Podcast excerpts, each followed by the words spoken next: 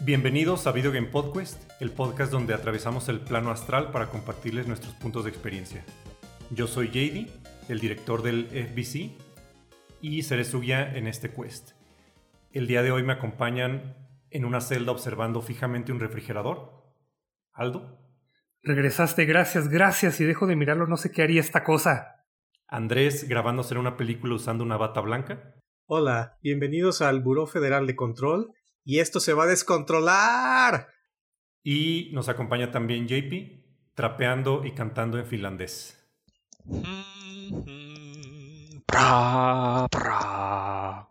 En este episodio entraremos a la casa más antigua para hablar sobre Control. Eh, Control es un juego de acción-aventura en tercera persona. Fue desarrollado por el estudio finlandés Remedy, eh, lanzado en 2019 para PS4, Xbox One y PC. Este videojuego ha sido bien recibido por críticos con una calificación promedio de 82 en Metacritic. Eh, hasta ahora tiene dos DLCs lanzados, The Foundation y Alan Wake. Ha tenido múltiples premios, entre ellos el mejor juego del año de acuerdo a IGN y en los Game Awards 2019 tuvo nominaciones a Mejor Juego del Año, Mejor Dirección, Narrativa, Audio, Actores, incluido la protagonista y el Dr. Darling, y fue ganador en la categoría de Mejor Dirección Artística. Hasta ahora se reportan más de 2 millones de copias vendidas. Para la sinopsis del juego, Aldo, ¿nos podría hacer los honores? Claro. Control toma lugar en las oficinas de la FBC, en donde toda comunicación es por escrito y alguien anda suelto con un Sharpie rayando todos los documentos. La FBC es, y aquí es donde esto se va a descontrolar, una agencia de gobierno que investiga sucesos paranormales llamados eventos de mundo alterado que pueden generar o ser causados por objetos de poder, los cuales pueden darte habilidades especiales. Estos objetos de poder están conectados a la junta de ejecutivos de este lugar, que en vez de estar formada por personas de traje es una pirámide negra de cabeza que existe en el plano astral. Y no, no de las que te piden que invites a dos amigos y que ellos inviten a otros dos amigos. La historia sigue a la protagonista Jessie Faden, una mujer de cabello rojo y de pasado misterioso, de quien lo único ordinario es el nombre de su ciudad de origen, quien llega a las oficinas de la FBC buscando a su hermano desaparecido y es elegida como la nueva directora por la Junta, ya que el director anterior no puede cumplir más sus funciones laborales ni vitales. Pero esta es la única, no es la única razón por la que Jessie es elegida sin siquiera mostrar un currículum o tener una entrevista. Jessie cuenta con la ayuda de una entidad telepática dentro de su cabeza a quien llama Polaris. Juntos recorren los pasillos de la FBC tomando puntos de control, objetos de poder, enfrentando a godines poseídos y tratando de entender qué es este lugar y los extraños sucesos que llevaron a la desaparición de su hermano. Excelente. Aunque a lo mejor debimos haber dicho algún spoiler warning al principio del episodio, pero estuvo excelente. Ok, vamos a comenzar hablando de nuestra experiencia con el juego. Eh, Aldo o Andrés nos pueden explicar cuándo lo jugaste y qué tanto lo jugaste. Yo lo jugué en 2019, poquito antes fue, eh, fue nominado a los Game Awards de, ese año y, recuerdo que lo compré como una semana antes como para probarlo y lo terminé como las siguientes semanas. Eh, inicialmente como lo jugué antes de que saliera el DLC, eh, nomás jugué como la historia principal, le saqué todo el platino hasta ese punto y ya después salieron los DLCs y los jugué a, pues, un año después, justo los terminé antes de grabar esto entonces ya tengo pues la experiencia completa de, del juego en, en PS4 lo jugué yo. Mm, la grabación de este podcast no tiene nada que ver con que estuvo el juego gratis en febrero del 2021 para el Play Store, pero yo lo jugué en febrero del 2021 en PlayStation.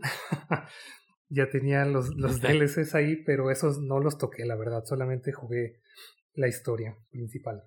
Excelente. En mi caso, también lo jugué en el 2019, finales. Eh, creo que lo terminé por ahí del 2020, enero, febrero. Eh, solo lo pasé así rápido, no he jugado los DLCs. Y al principio sí me puse a ver todos los detalles, leer todo lo que sale, pero ya eventualmente me enfoqué nomás en la historia.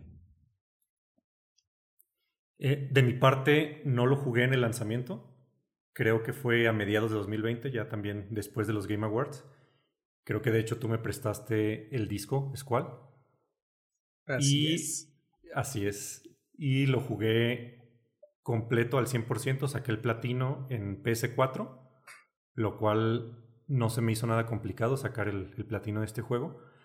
Y ahora que estuvo gratis la Ultimate Edition con el PS Plus, volví a completar la historia únicamente y parte del DLC. Me gustó mucho rejugarlo en PS5 porque ya los tiempos de carga son mínimos y también por los visuales mejorados. Fue una gran mejora.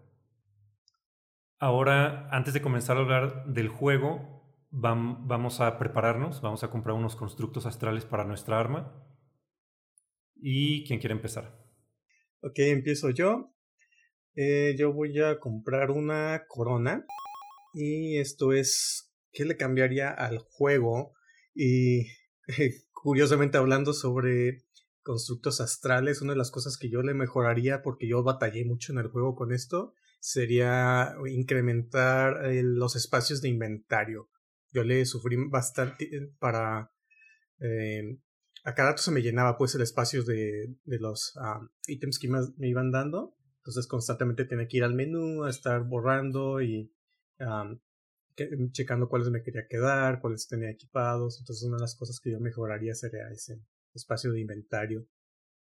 Y también la el, el cargador de la pistola.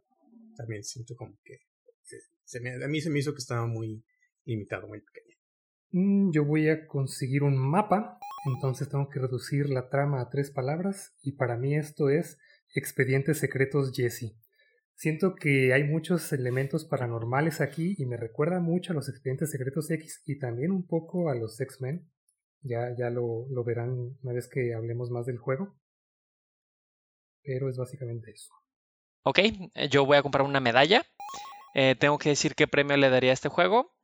Y, y, pues bueno, no es del juego específico, pero le doy el premio de los niños más perturbadores de toda la serie de videojuegos. Cualquiera que haya visto todos los eh, videos que salen por ahí dispersados en todo el buro, entienden a qué me refiero. Los Threshold Kids. Los Threshold Kids. Exacto. Sí, muy creepy. Yo también compré una corona como ítem. Y la pregunta es, ¿qué cambiarías del juego? Tal vez vayamos a tocar el punto más adelante, pero algunas cosas del contenido extra, como lo son, por ejemplo, los side quests, los minibosses, unas áreas secretas, yo en lo personal las hubiera incluido en el juego principal. Creo que algunas cosas que encuentras o pasan dentro de, estas, de estos side quests eh, son las cosas más interesantes del juego. Entonces, eso le cambiaría.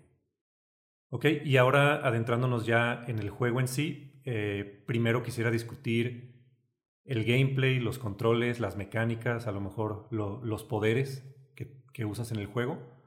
Díganme su opinión. ¿Qué tanto usaron, por ejemplo, los poderes que te dan en el juego? ¿Le hubieran aumentado alguno? ¿Alguno se les hizo inservible, por ejemplo? Eh, yo disfruté en, general eh, todos los poderes.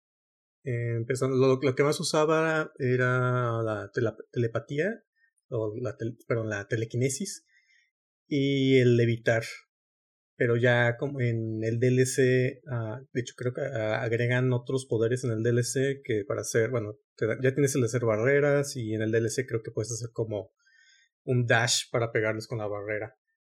Entonces ah, yo disfruté mucho usando como la combinación y no sé si era lo, mismo del cómo está hecho el juego.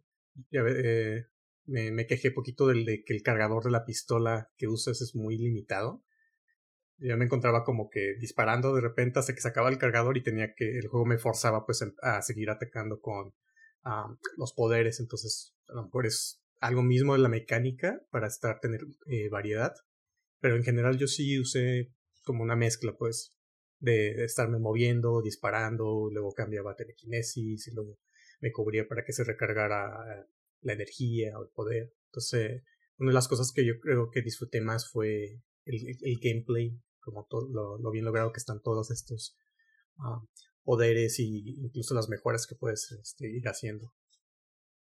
Yo lo vi como un pro, eso de que se te acabaran las balas, porque como dices, te, fuerzan un poco a que uses los poderes también. Entonces, para evitar de que nada más andes ahí disparando lo loco, eh, me recordó un poco a Final Fantasy VII, el remake, que te fuerzan también un poquito como estar cambiando de personajes, pues para que los pruebes, para que los uses a todos un poco. Sí me gustaron mucho eh, las habilidades que te van dando y las opciones que le, que le van agregando al arma también, porque al principio me costaba un poco de trabajo, como todavía no tienes ni telequinesis, ni puedes flotar, y nada más traes una pistola, pero los enemigos ya traen escopetas y lanzagranadas y todo. Se me hacía un poquito complicado, pero una vez que ya te dan telequinesis y ya puedes cambiar tú también a escopeta, lanzagranadas, etcétera, ya mejora muchísimo el gameplay. En general me gustó muchísimo que se puede también usar como para explorar eh, esto de, levitar, por ejemplo, y que puedas eh, usar la telequinesis casi en cualquier objeto, incluso así del piso, arrancar pedazos o de la pared o de algún pilar. Eso está muy muy bien hecho. Completamente de acuerdo. La única vez en que usaba yo telequinesis es simplemente para jugar. Una vez que empezaba una batalla, el único poder que yo utilizaba era el escudo y nada más. Eh, y las armas, o bueno, la arma que tiene todos sus mods creo que fue algo completamente original. Que empieces con una sola arma que nomás dispara como una pistola normal, un handgun. Y de repente le puedes hacer que las balas sean unos slash verticales, horizontales, este, y que todo cambie utilizando la misma arma. Creo que fue algo bastante, bastante original. Y pues fue lo que yo me enfoqué, usar la arma en sus diferentes modalidades y el escudo. Todos los demás poderes, la verdad, no, no me sirven mucho, por lo menos en batalla. Se me hace raro que, que estén diciendo que usaron el escudo porque ese poder yo creo que fue para mí el más inútil, el que nunca utilicé. Yo nunca lo usé tampoco. Utilizaba... sí, se me, hizo, se me hizo algo inútil, la verdad. Sí utilizaba mucho la, la telequinesis, la levitación y muchísimo también el, dodge, el que te dan como para esquivar los ataques de los enemigos. Y también utilizaba el poder que poseía a los enemigos. Creo que eso también se me hizo muy creativo porque hay unas, hay unas secciones del juego en que te empiezan a amontonar los enemigos y creo que esto también, este poder de poseer a los enemigos es, es el más útil ahí. Pero sí me gustó la dinámica también de cambiar entre el arma principal, que, también se transformaba entre diferentes modos, ya sea como disparar rápido o se, transformaba como en, en un shotgun o o en balas cargadas o, también balas que perseguían. Me gustaba también alternar las diferentes modalidades de la pistola y ya que se te acababan las balas y empezaba a cargar, empezabas ya a utilizar los, los poderes de, de Jesse. Eso fue también, me gustó mucho como la dinámica de, de cambiar de, de, ese gameplay, básicamente. ¿Tuvieron alguna, alguna arma favorita que usaron? Así como, ¿cuál era el modo de, de la pistola que usaron más? ¿El escopeta, sniper. Shotgun. Sí. el shatter. no, para mí fue. De hecho, la, la que siempre usaba, o sea, la que siempre tenía equipada, era el modo normal, que disparaba rápido. Porque mm. también como que empezabas a conseguir algunos mods de, de esta arma principal y también te aumentaba como la capacidad de disparar las veces que disparabas entonces eso me sirvió muchísimo y siempre tenía equipada el arma principal y ya solo alternaba como la secundaria. No sé, yo también tenía la, la principal, eh, la normalita era la que usaba y ya nada más cambiaba entre escopeta y el sniper. La que era como metralleta, esa casi no lo usaba por porque yo sentía que no le duraban las balas, aunque les expandía la, el cargador y hacía que se recuperaran, nomás sentía que disparaba dos segundos y ya no tenía balas. Entonces prefería usar la normal y cambiar a escopeta o el sniper cuando era así algún enemigo fuerte. O incluso de lejos, porque si de repente te amontonan y a veces es como estar e, este, resguardado y disparando con el sniper. ¿Llegaron a usar alguna vez el arma también que disparaba balas y explotaban? Ah, sí, pero ya te lo dan casi al final. Claro. Sí, ese para el final sí era bastante útil. Sí, de hecho una vez que, que me lo dieron creo que ya fue lo único que usaba. Ok, eh, ahora quiero hablar un poco de, del mundo, los escenarios, los niveles. A lo mejor también si podríamos hablar de cuál fue la primera impresión que tuvieron del juego. O sea, al, empezar el juego, al, al, al, entrar a la casa más antigua, al FBC, ¿tuvieron alguna como impresión de que este juego no sería para ustedes por lo raro de la primera impresión que te causa el juego? Yo no tanto así como que no fuera para mí, era más como un descubrir porque yo le entré ahora sí que sin saber así nada, nomás sabía que era un buen juego, que tenía buenas revisiones y por lo que veía en el trailer era de que, ah, de que ahora me tienes como poderes y vas a volar y vas a poder este, aventar cosas y interactuar con el mundo. Eh, eso fue como mi, mi, impresión y yo la entré así, sí me costó, a mí me costó un poquito de trabajo al inicio de ubicarme tanto como en el edificio, porque este, la, la, casa más antigua pues tiene la particularidad de que eh, tiene los espacios eh, eh, muy abiertos, o sea, como que no, no hace sentido físicamente que es un edificio y entras y hay así espacios así enormes, hay cuevas, hay, o sea, es como un lugar en un espacio alterno, otra realidad. Entonces, en muchos lugares a mí me costó trabajo ubicarme al inicio, como en como los, los pasillos donde cada, cada cosa. Y también, eh, también me costó trabajo entrarle como al, al lore, ¿no? De la historia, porque realmente tu personaje llega y, o sea, tú llegas con un objetivo, vengo buscando a mi hermano, pero, o sea, no sabes qué es ese lugar, qué está ahí, qué pasó, de repente ahí, eh, los, los que están ahí están poseídos y como a los 10 minutos de que empiezas el juego, ah, ya eres el director. O sea, como que siento como que te avienta así al, al, a la brava a, todo lo que está pasando sin darte como un trasfondo de, de, todo, lo vas descubriendo poco a poco. Entonces, o sea, no se me hizo tan mm, amigable a lo mejor, pero si te metes de lleno, pues así estar viendo los documentos, a tratar de ligar todas las cosas, tiene una muy buena historia, muy bien armada, que, hace sentido, pues, le da sentido a muchas cosas que eh, de, de todo la, este universo. Ahorita que preguntaste y que dijiste primera impresión, no sé, no sé ustedes, pero incluso antes de comenzar el juego, cuando tienes eh, los logotipos de, de, la empresa y todo eso, aparece un texto que dice que puede causar epilepsias y demás, pero el texto te lo quitan así rapidísimo, como en un segundo, y no alcancé a leer.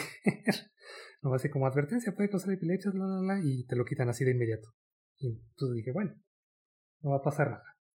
Y, y sí, ya lo, ya lo comienzo, y al principio se me hizo un poco, ajá, extraño. Y te dan tan rápido este título de director que, pues para mí no significó nada, o sea, como apenas voy llegando y no sé ni qué es este lugar, ni qué está pasando. Para, para mí fue como, ah, pues ok, supongo, no, le di como mucha importancia hasta que ya ves como toda la historia que tiene de, de trasfondo. Y al principio, como dije también del gameplay, no me gustó tanto hasta que ya desbloqueas más habilidades, más armas y demás. Pero lo que me atrapó sí fue como la historia que está contada de una manera medio misteriosa. Sí me da mucha curiosidad. A mí me gusta mucho el misterio, entonces esa fue la razón principal por la que dije, sí le quiero seguir, quiero ver qué está pasando aquí. Sí, creo que es más o menos lo, mismo que yo eh, experimenté. Llegué sin ningún tipo de expectativa, pero inmediatamente se me formó una primera impresión que fue qué demonios se fumaron los creadores de este juego. Muy, muy extraño al principio.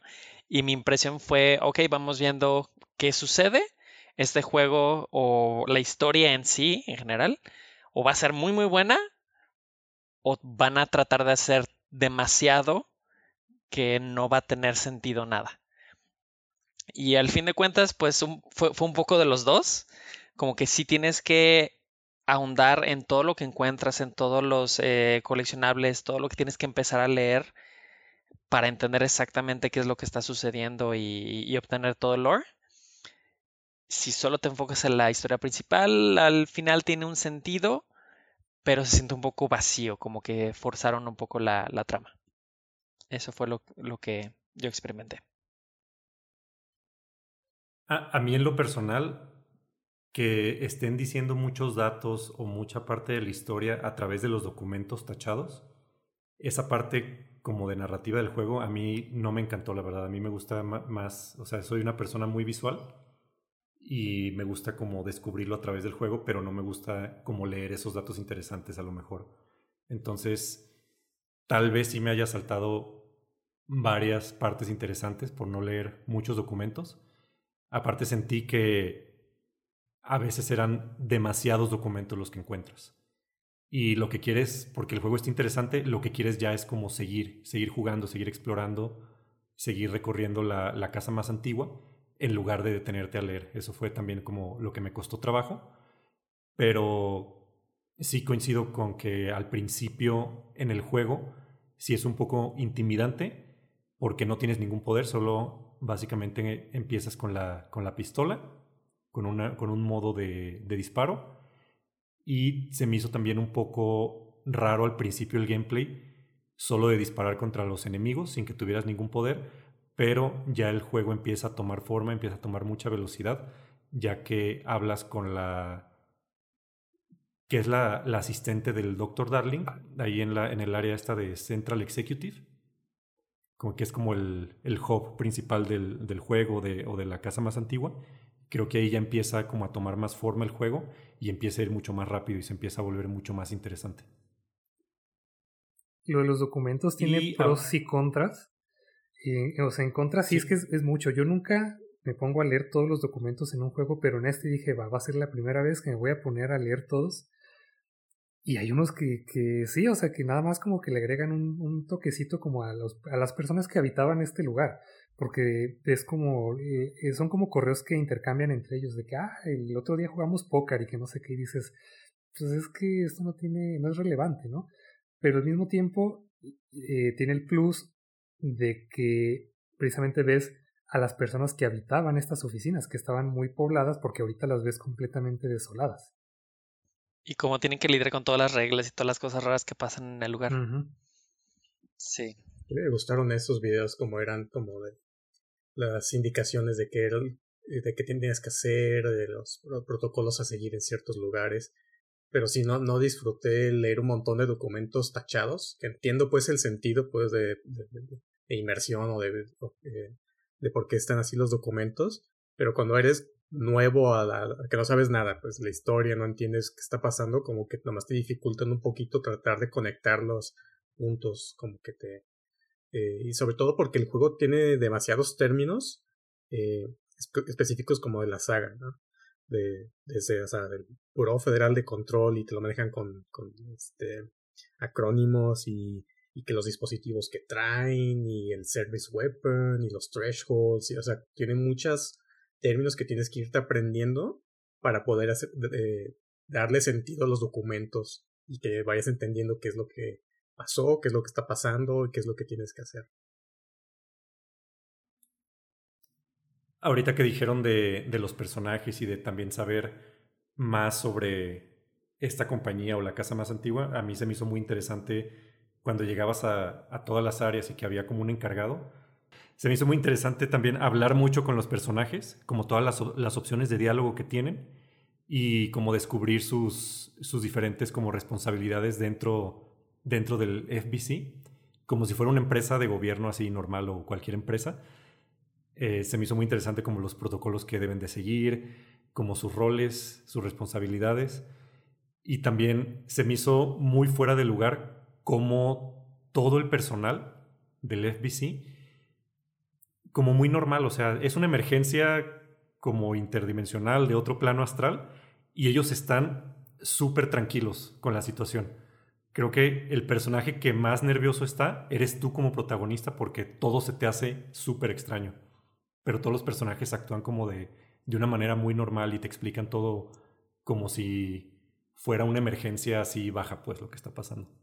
Eso me recordó como tipo Hombres de Negro, que es esa organización así secreta y pasa así, ah, nos está invadiendo un, alien de por acá. Y tú así como, ah, pues sí, es como que lo de día a día como de que están tan acostumbrados a este, tipo, a este tipo de situaciones que ya es como normal día a día de, de su trabajo.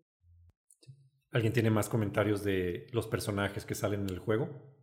pues, no, de los personajes, pero a mí me gustó mucho, bueno, tiene todo el gameplay este tipo feeling como Metroidvania, también de que vas explorando áreas y eh, eventualmente cuando tienes un nuevo poder o una nueva tarjeta de, de seguridad, puedes regresar a otras áreas donde ya estuviste y abrir otras puertas o descubrir que puedes romper algún muro para encontrar algún ítem. De hecho, una de las cosas que estás buscando son estas como localizaciones secretas que te dan también puntos de habilidad. Entonces tiene, sí tiene como su cierto... Em, tienes que estar regresando pues a áreas, tanto para encontrar como los ítems, también como para estas visiones que te van soltando de cada cierto tiempo, que son así como emergencias, ¿no? De que, ah, que matar enemigos en el área tal, o ir a, tal área a hacer tal cosa.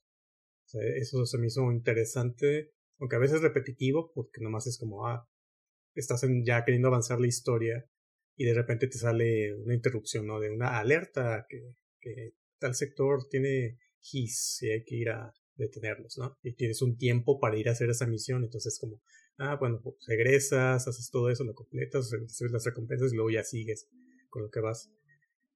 digo, no son, no son obligatorias todas, pero sí, uh, no sé cómo, cómo lo sintieron ustedes. Eh. Eh, a mí me gustó el elemento pues de que regresas y vas buscando nuevas cosas y encuentras nuevos pasillos, armas.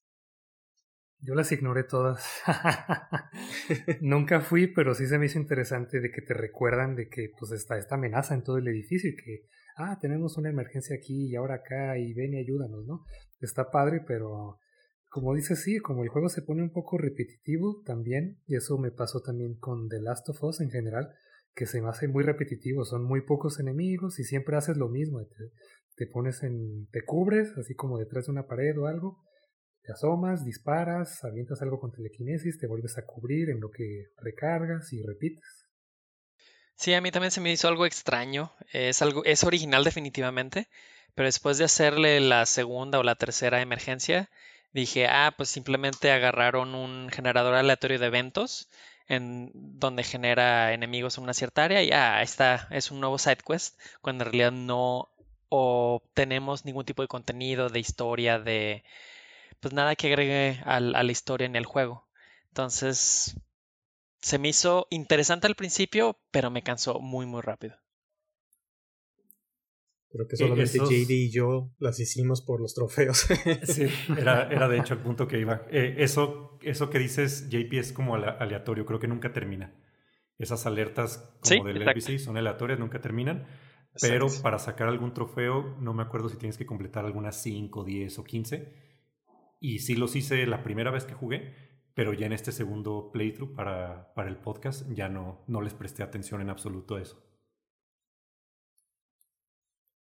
Y hablando ahorita que mencionaron también de los enemigos o los jefes, también les quería preguntar si hay alguno en particular que detestaban en el juego, que se les hacía algo complicado de, vencer. Eh, a mí en lo personal, hay unos que, hay unos enemigos, hay unos his que están volando, que están como en alguna silla.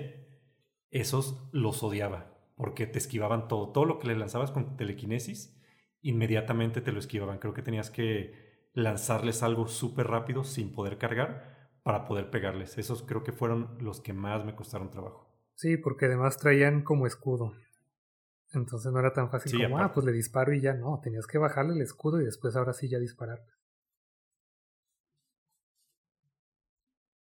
Sí, a mí también, eh, pues eran más que nada enfados, no eran complicados porque ya que la hallabas, yo lo que hacía era, eh, les aventaba dos veces seguidas algo con telequinesis y siempre el segundo disparo les, les pegaba. Pero sí era como enfadoso porque también como si les disparas con el arma, les quieres apuntar también como que se mueven, se desplazan rápido. Entonces son como más molestos porque siempre te los combinan con otros enemigos. O sea, tienes estos voladores, pero también tienes de fondo estos soldaditos disparándote o hay un enemigo de estos grandes que se cubren con, con rocas, que tienes que primero tumbarles el escudo y después ya dispararles. Eh, sí, también son tardados. Ajá. Y a los que te explotan, los que son como kamikazes, también no, no me eran un poquito molestos porque si te tronaba uno, casi te quitaba toda la vida. A mí los que más, más detestaba son estos que se hacían invisibles. No me acuerdo cómo se llaman, sirenas, creo. estos que de, repente aparecen, como que gritan y te avientan como que te escupen o algo, te, te avientan como una, una onda de, de, poder que también te baja casi toda la vida. Y después están como visibles unos segundos y después desaparecen y se mueven. Entonces tienes que este fuerza que tengas que estar moviéndote, que no te puedes quedar quieto o hacer un dash en un momento justo para poder esquivarlos. Creo que esos eran los que más odié yo en, mi juego. Hablando de esos mismos, eh, te los presentan primero como un mini jefe y después ya aparecen normal en el mapa y hacen eso con, con varios enemigos. Y siento que le faltaron peleas como más épicas o como más jefes porque siento que casi no hay. Hay muy poquitos, de hecho. Sí, a menos que tal vez los, DLCs, pero en la historia normal. Es que si no haces las.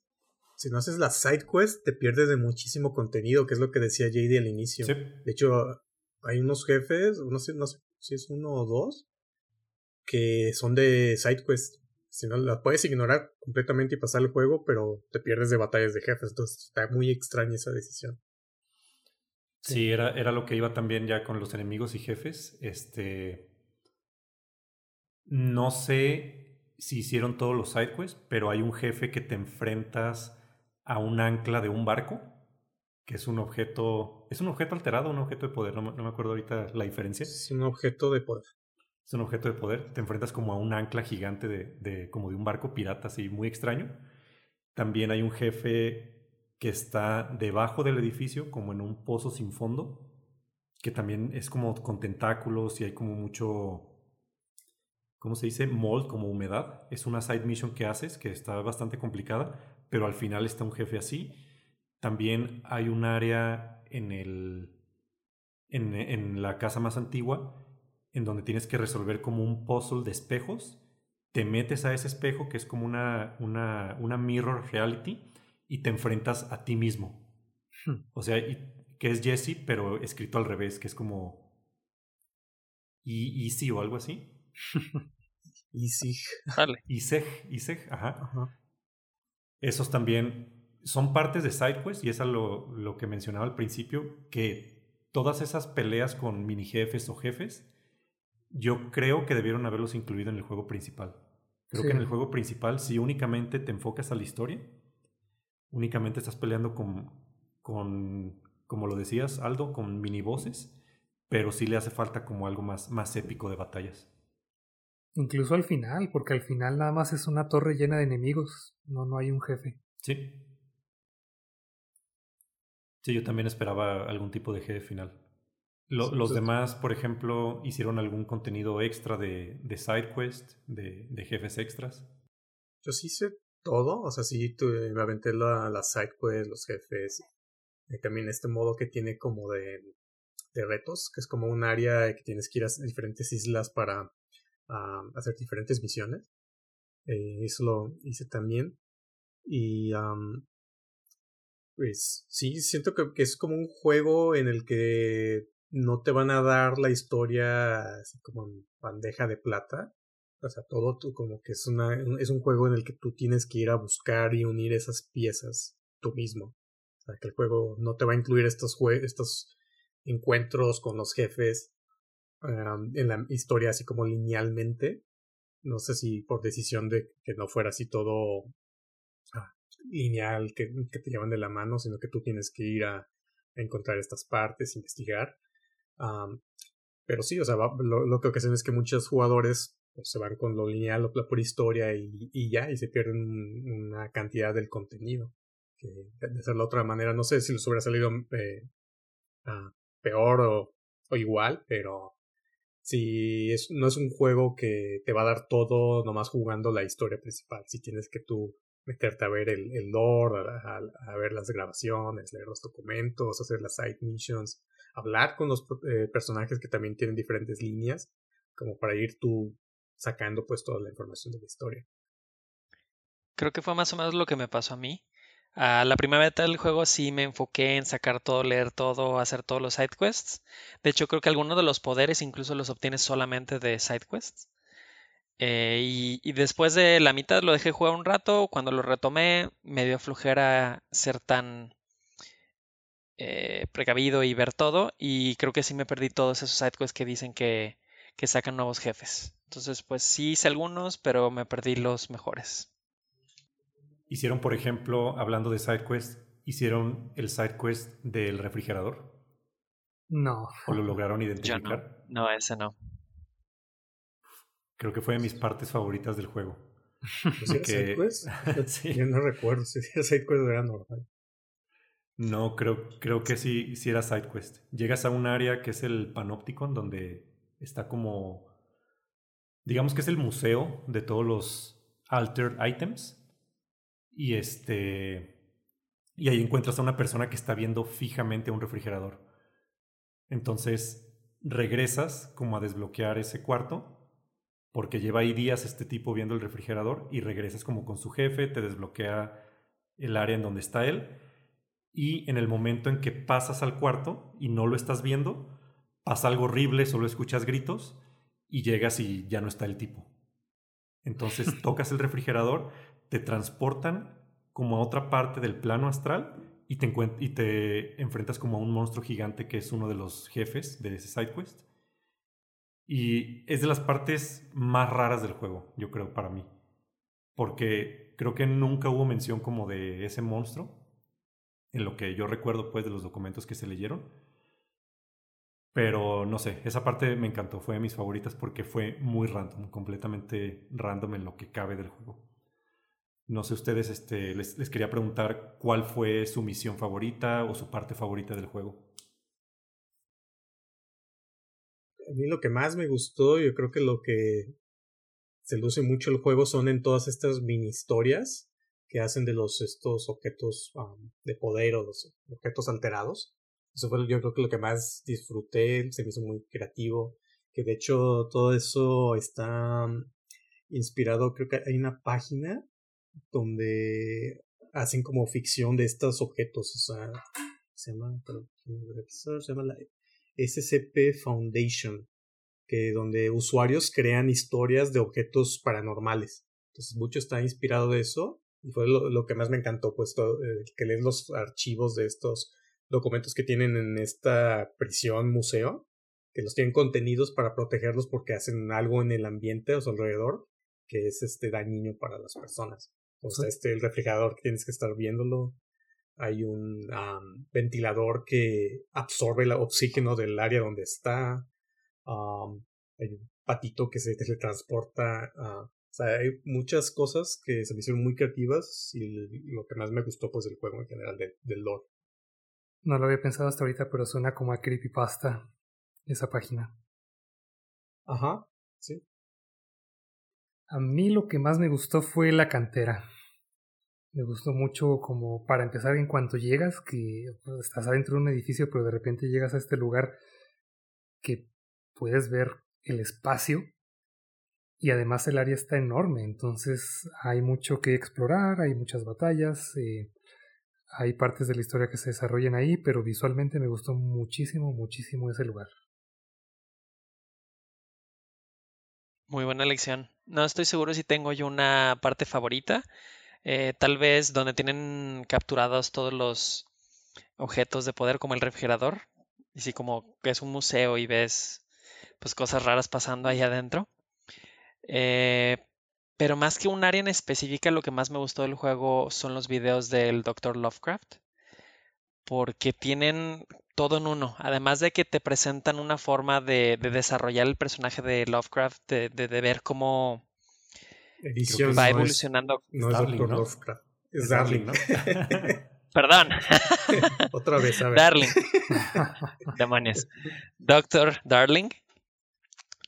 Ves cómo está todo feliz al principio y después pues está un poquito más preocupada por todo lo que está pasando. Entonces va, va creciendo junto contigo conforme te, él mismo te va explicando qué está pasando, eh, qué cosas tienes que tener cuidado en, en, en la casa, etcétera. Entonces es como un poquito de historia, un poquito de desarrollo de personaje y un, poco, un poquito de introducción a todo lo raro que está pasando. Eso fue lo que más, más me gustó. Tanto esos videos como otra cosa me recordaron mucho a, a, la iniciativa de Dharma de Lost. Los videos, para empezar, porque, o sea, pues son videos de, científicos y bata blanca, pero también, no sé si se fijaron. bajo presupuesto. Ajá.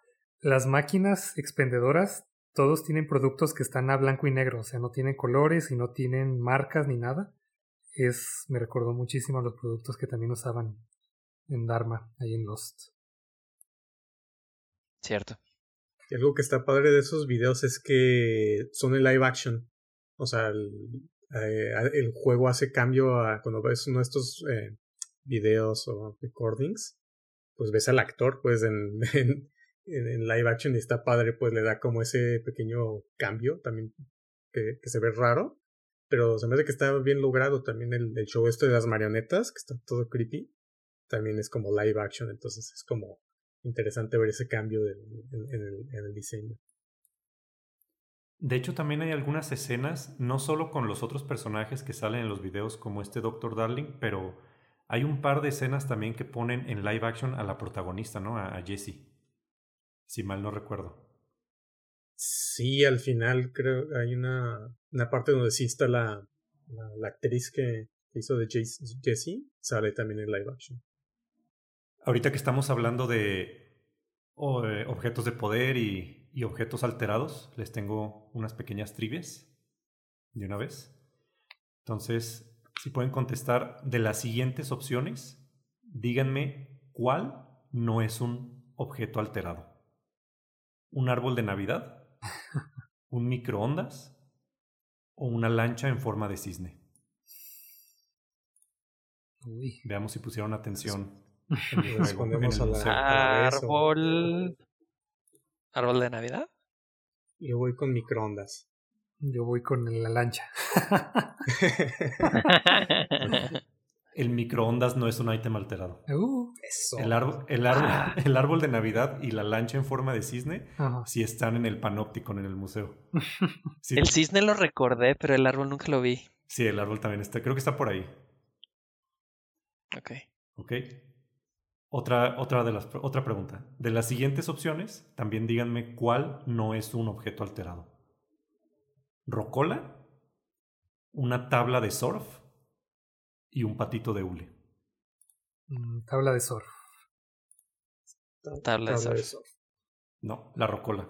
La ah. rocola es un objeto de poder, no un ah. alterado. Ah. sí, eso está difícil, está difícil. Trick question. Sí. Y ahí va Ahí va otro, otro trick question. Díganme de estas tres opciones, ¿cuál no es un ítem alterado? ¿Un semáforo? ¿Un globo de feliz cumpleaños? Y una estatua de un flamingo. Ay. Mm, yo digo que el flamingo. Yo el globo de cumpleaños. Yo el semáforo. Ok. JP, dime por qué el globo de feliz cumpleaños no es un, un ítem alterado. No tengo idea, simplemente la tiene. Ok, porque, porque no es un globo de feliz cumpleaños, es un globo de Get Well Soon. Ajá. Está bien, basta de trivias porque creo que están un poco difíciles. Bueno, creo que ya no nos queda mucho tiempo. Eh, no sé si quieran pasarnos, quieran que nos pasemos a a platicar un poquito de la trama, del lore, a lo mejor del final, los spoilers. ¿Suena bien? Sí, pues aquí ya está el mensaje de spoiler alert de aquí en adelante. Eh, pues platiquemos, o sea, qué nos pareció eh, los personajes, el juego, la, la narrativa, el diálogo interno que tiene Jesse con uno de los principales personajes del juego, que es Polaris. ¿Qué les pareció también el final, si creen que va a haber a lo mejor alguna secuela. Yo sí creo que va a haber secuela. Y ya hablando de, la historia en general, no sé qué tanto jugaron o si les tocó jugar los juegos anteriores de Remedy, porque con este juego están consolidando ahora sí que su Remedyverse, que es eh, cómo conectaron de cierta manera todos los juegos eh, en el mismo universo. O sea, cómo, conectan varias cosas. Porque uno de los, eh, no sé si jugaron Alan Wake, pero es uno de los juegos anteriores de, la compañía. Y con el DLC que sacaron de Control, de EWE, ya pues conectaron al personaje diciendo, ok, si este, este Alan Wake es parte de este universo y tuvo que ver con un evento de, mundo alterado y, está de alguna manera ahí eh, presente. Y, y con muchas otras cosas, pues referencias de cómo van construyendo todo este universo, es una de las cosas que um, a mí me, me emocionó ya, ya, una vez que terminé el juego y que vi la historia, tuve que ver un video para entender pues qué estaba pasando y un poquito de cómo se conecta con los otros juegos. Y ya después que ah, como que armé todo este rompecabezas, me quedé de wow, no manches lo que están haciendo con este esta saga. El universo está muy bien pensado y no te dicen todas las respuestas, o sea, sí quedan como ah, algunos huecos en la historia, cosas no respondidas, por ejemplo, qué pasó con el Dr. Darling, uh, también pues dónde está Alan Wake, va, qué, papel va a tener en el futuro. O sea, hay como varias um, opciones que pueden tomar para seguir pues eh, en, este universo que están construyendo. Pero sí, todo, todos los juegos están conectados de cierta manera, hasta Max Payne. También dejaron el final un poquito abierto, entonces fácilmente le pueden seguir y hacer una secuela después de que Jessie ya es directora permanente. ¿Qué pasa después? E incluso precuelas, qué fue lo que pasó antes que llegara Jessie. Eh, algunos problemas, este, todo lo que hizo el director Trench. Fácilmente pueden hacer tanto precuelas como secuelas. Sí, a mí la historia desde el principio sí me atrapó porque a mí me gusta mucho que esté toda misteriosa y pero al mismo tiempo pasan cosas muy muy impresionantes y paranormales y raras y extrañas. Entonces sí me sentí motivado como a ver un poco más. Pero creo que al final sí fue como dicen, como queda un poco abierto y como decíamos no hay como una batalla así muy grande. Sentí el final un poco anticlimático y también, o sea, ahorita que mencionan todos los side quests, qué raro que no los hayan metido mejor como historia principal porque le hubiera agregado mucho al juego. Y precisamente lo que escogieron que nada más fuera como principal no me motivó a explorar más. Si hubiera sido todo parte de, lo hubiera conocido más y tal vez si hubiera querido más, pero parece que de las mejores cosas eran opcionales, entonces ahí, ahí como que no me gustó tanto, pero sí, sí da lugar a que hagan definitivamente que lo expandan más, ya sea con precuelas, secuelas o que hagan algo que reúna a estos juegos de, de esta compañía. Yo creo, yo creo que también este, el juego quedó un poco inconcluso. En lo personal, se me hizo que el final está algo cortado, o sea, cómo termina. No terminé los dos DLCs, el de Foundation y el de Alan Wake. Sé que ya están como consolidando todo ese universo con los juegos de Remedy y todo, pero sí sentí que el juego quedó un poco inconcluso. También sentí que la trama con el hermano también quedó un poco inconclusa, entonces creo que eso va a dar lugar como a secuelas o, o tal vez a más DLCs, no sé. Pero sí me gustaría que lo continuaran, por supuesto. Creo que creo que sí puede haber una secuela como, como alguno de ustedes decía, donde ya ella es la directora y pase algún otro evento mayor paranormal y que tenga algo que ver con otra vez con la casa más antigua, con el, con el FBC. Y, y sí, o sea, con el... Tal vez... Algo. Sí. No, perdón, tal vez con alguna nueva entidad que es la enemiga esta vez. Sí, sí, exacto, porque las entidades más poderosas pues era como los His y Polaris, que estaba como en la mente de, de Jesse. Entonces también creo que podrían expandir el universo con más seres extraños, paranormales y muy poderosos, como esos dos. Se me ocurre que también pueden eh, expandirlo o hacer un juego así completamente diferente. Que tú lo empiezas a jugar y dices, ah, pues esto no tiene nada que ver con uh, control pero conforme avanzas en la historia, de repente como que pasa algún evento y llegan los del FBC. O sea, como que llega Jesse, llegan los otros personajes y ya se involucran en la historia. Estaría padre. Como Estaría muy una nueva historia, pero después la conectas con los personajes. Y si le metes después ahí, que más adelante también sale Alan Wake o algo, algo así como si fuera una especie de, um, de Avengers, ¿no? Que vas uniendo los diferentes eh, universos en un solo uh, juego y vas expandiendo pues a través de ahí los eventos. Que no necesariamente como que pasan en el mismo, um, la misma saga, así que no pasa como en un Alan Wake, en un control, sino en un juego de otro nombre, pero que ocurre en el mismo universo. Entonces se me, se hace interesante pues saber qué van a sacar en el futuro con, con todo esto que están haciendo. Y de hecho no, no hablamos de uno de los personajes más misteriosos del juego, que es el conserje, porque para mí la impresión de ese tipo es que él es el verdadero director del FBC, porque es la primera persona con la que hablas, tiene muchísimo tiempo ahí, creo que en, muchas notas de las que lees, te describen que está en lugares que no debería estar, así como limpiando, trapeando, lo que sea. Y se me hizo extraño también que al conserje, a, a Ati, no le afecte, no tenga que tener algún aparato para que no le afecten los GIS. O sea, lo único que tiene es el, el Walkman que te presta para atravesar el laberinto, pero a él nunca le afecta como ese fenómeno. Entonces, para mí, o él es el director, o tiene algún poder así bien cabrón, y que no le afecte nada de eso. Es como un, no, creo que sea el director, persona para mí. Porque sí te dejan muy claro las reglas de cómo funciona el director, pero sí, definitivamente es algo más arriba todavía. Muy probablemente lo que une a, las dos realidades que su nombre de hecho está, está sacado de la mitología finlandesa y es un dios del, del mar. Mm. Órale. Sí, sí tiene sentido que sea un dios o alguna entidad más grande, porque incluso al principio te dice, ah, yo, yo te llamé o yo o te voy a contratar para que seas mi ayudante. Entonces se volvió la directora del FBC y aún así es el ayudante del conserje. Sí, exactamente. Entonces sí es algo más fuerte, más poderoso. Sí, de hecho la, la, la teoría dice que este, este personaje sí es como una especie de dios, o sea, es como el dios del océano, y el océano en este juego o en este universo es como si fuera todos los diferentes universos o multiversos que hay. Mm. Por eso también si recuerdan las escenas que hay en el, en el hotel, el hotel se llama Ocean View. Ocean View. Y hace muchas referencias como a este océano.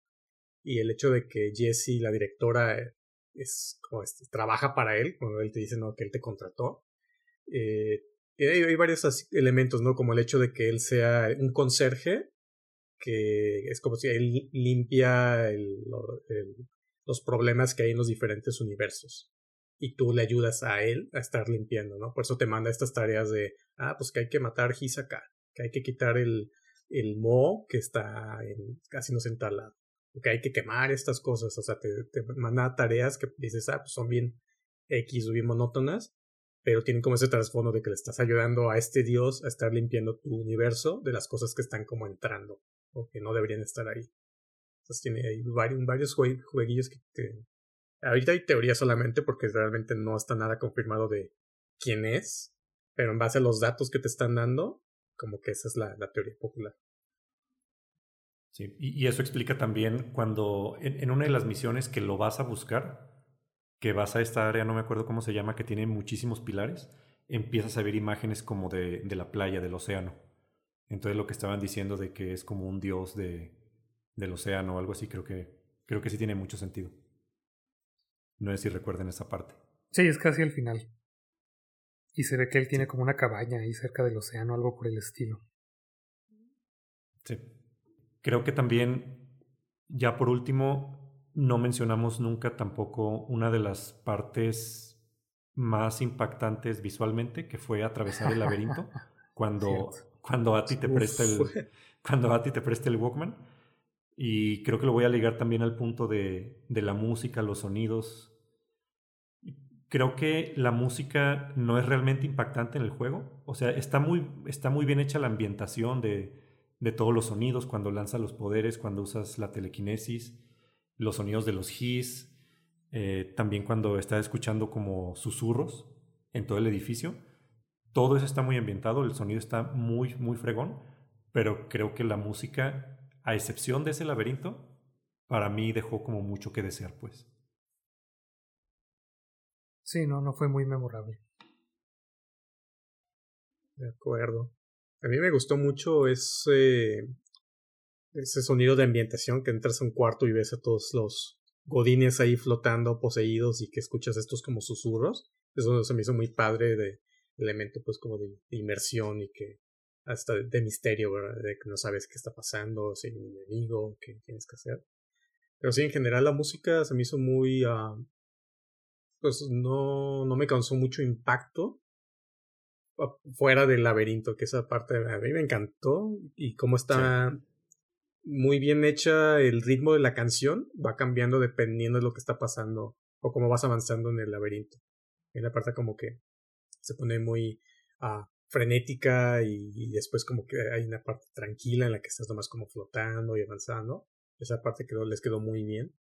Uh, pero fuera de ahí, en cuanto a sonido, no está mal, pero no me quedé con alguna canción específica de que digas, ah, sí, voy a escuchar el soundtrack de, Control. Sí, creo que definitivamente ese laberinto es de, de las partes favoritas también de, de, todos los que lo jugaron. Sí. Sí, visualmente y también para interactuar es de las partes también más creativas del juego, porque todo lo demás, pues bueno, son oficinas, ¿no? Dentro de este edificio y si, si encuentras con otras partes, pero aquí sí están jugando tal cual con las propiedades de este edificio, que cambia constantemente, que no tiene fondo, vaya, que no, no le aplican las leyes ni del tiempo ni del espacio, y aquí sí lo aprovechan muchísimo, pero nada más en esta parte pequeña. De hecho, todo el edificio siempre se ve como muy frío, todas las oficinas, excepto cuando llegas como a esos puntos que tienes como que limpiar. Y, y el edificio y la, y la, forma de las paredes empieza a cambiar también. Eso, o sea, visualmente eso me, me, llamó mucho la atención, se ve muy padre. Y lo que mencionabas también de, del quarry, también cuando, cuando vas como a la parte inferior del edificio, que ves el espacio, también eso visualmente se ve, se ve muy fregón. Ya para cerrar el episodio, pues vamos a dar nuestros pensamientos finales y nuestra, nuestra calificación, nuestro score. ¿Quién quiere empezar? Igual y para, pensamientos finales uh, faltó mencionar algunas cosas que se me hizo interesante como de easter eggs uh, que no sé si se dieron cuenta o lo vieron pero hay un cameo de voz de Hideo Kojima en una grabación de un doctor japonés que te encuentras la voz en japonés que suena es la de Kojima y hay un eh, traductor en inglés que es también su traductor. Es como se hizo un chistoso ese, ese cameo. Y también para los conocedores de Alan Wake, el actor que hace del Doctor Darling es el que hace la voz de Alan Wake en el, en el juego. Entonces pusieron al actor aquí, eh, en Alan Wake presta su voz, pero aquí el, el actor sale pues como un personaje de, de control. Entonces también se me hace como padre cómo meten estas pequeñas este, easter eggs o referencias de, de, lo bien que se está armando pues el universo. Ya como pensamientos finales, creo que es un buen juego que merece la, ah, la pena probarlo eh, si quieren ah, algo de, este género. ¿Qué opinan también de la rejugabilidad del juego? Uh, pues eh, más que rejugabilidad, creo que tiene mucho contenido en cuanto a side stories. Um, digo, tiene esta otra parte como la, de la rocola, que es como una arena que puedes estar jugando varias veces para sacar mejores uh, items. Está el DLC.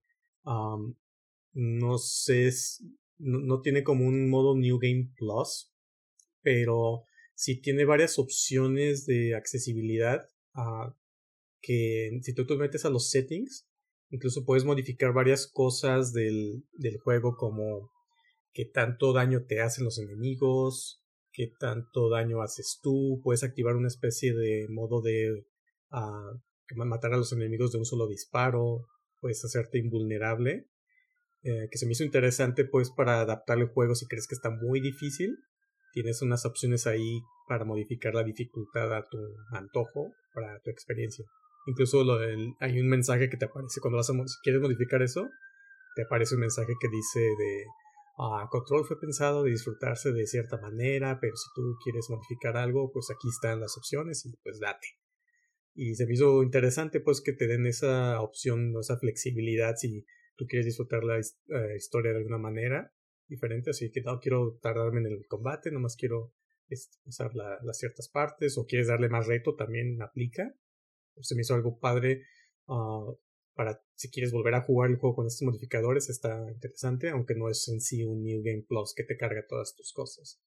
Pero ah, con, el puro contenido base de juego, DLC, side quests, si tienes un juego como para unas 50 horas más o menos.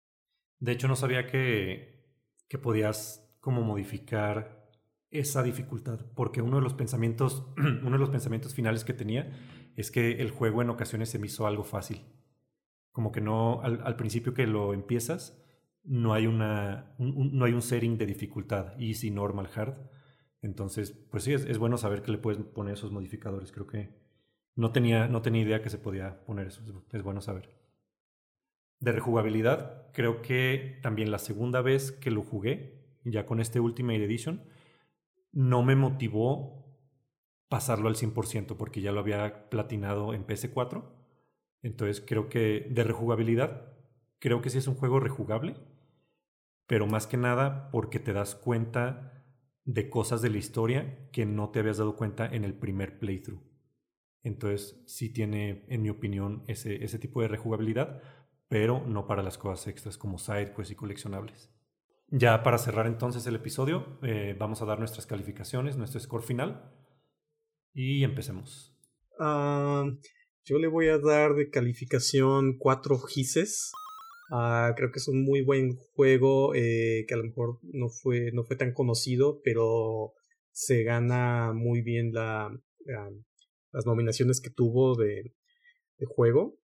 Eh, estuvo nominado Juego del Año y creo que sí es bien merecido. Ah, no ganador, pero sí es una muy buena experiencia lo que comentamos la historia a lo mejor no es muy amigable el cómo te la va contando, pero sí, eh, es muy bueno si tú te metes de lleno a, ver las cosas y todas las teorías y todo esto, tiene un universo que están construyendo muy prometedor. Ah, creo que sí vendrán eh, otros juegos o secuela en un futuro que valdrá la pena revisar. Ah, el gameplay yo creo para mí fue lo que más me gustó de esta combinación de shooter y poderes eh, y toda la libertad que te da pues de tú elegir qué, quieres usar, qué quieres mejorar. se me hizo muy bien logrado. En la ambientación pues es como llega a ser monótona, repetitiva eh, en momentos, pero sí, en definitiva es un buen juego que pueden eh, disfrutar. Y la otra voz en mi cabeza me dice que le dé cuatro habitaciones en un motel de otra dimensión, 4 de 5. Lo que más me gustó fue el misterio de la historia, cómo fue avanzando, y la ambientación. Esas dos cosas me gustaron muchísimo. Eh, del gameplay me gustó las dinámicas que tiene, pero siento que lamentablemente se vuelve muy repetitivo porque los escenarios tal vez no cambian tanto ni los enemigos, entonces ahí es donde ya le falla pero sí tiene una gran variedad de, armas y de habilidades y de cosas que les puedes ir mejorando las dos. De la historia nada más el, al final queda un poco corto, pero en general como lo van contando poco a poco sí me gustó mucho. Entonces sí, 4 de 5 para mí. Creo que yo le voy a dar un poquito menos de calificación. En mi caso, tres y medio patitos de hule de 5 creo que la principal, lo, bueno de Control es su historia y al mismo tiempo es su punto débil.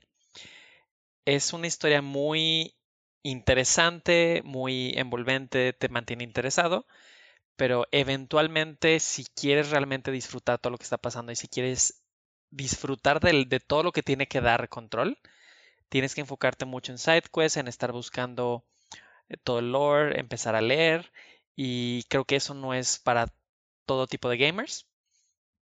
Entonces mi recomendación es, si te gusta una historia interesante, no sabes lo que está pasando y poco a poco vas entendiendo y no te molesta estar buscando más para entender, entonces este es el juego para ti. Si simplemente te gusta irte a lo que dice la historia principal, no te gustan los side quests, etc., no te lo podría recomendar. Yo también le voy a dar la misma calificación que JP, 3.5 de 5 constructos astrales, principalmente por la variedad de enemigos, las notas que debes leer para entender completamente la historia, el contenido extra que está en los side quests que deberían estar en la historia principal. Pero en general me gustó muchísimo el juego, la, historia me gustó mucho, a lo mejor sí queda corta un poco el final, medio está un poco abrupto el final, pero me gustó la, ambientación, los sonidos de los poderes, los personajes, eh, los escenarios en, la casa más antigua también creo que es, un plus para mí, principalmente por el, feeling, el, mood del juego. Entonces, por eso le doy 3.5 de 5. Ok, pues esto fue el episodio de hoy. Síganos en Twitter en arroba bpodquest y no olviden apagar la luz tres veces para salir del Ocean View Hotel y nos vemos en el próximo nivel.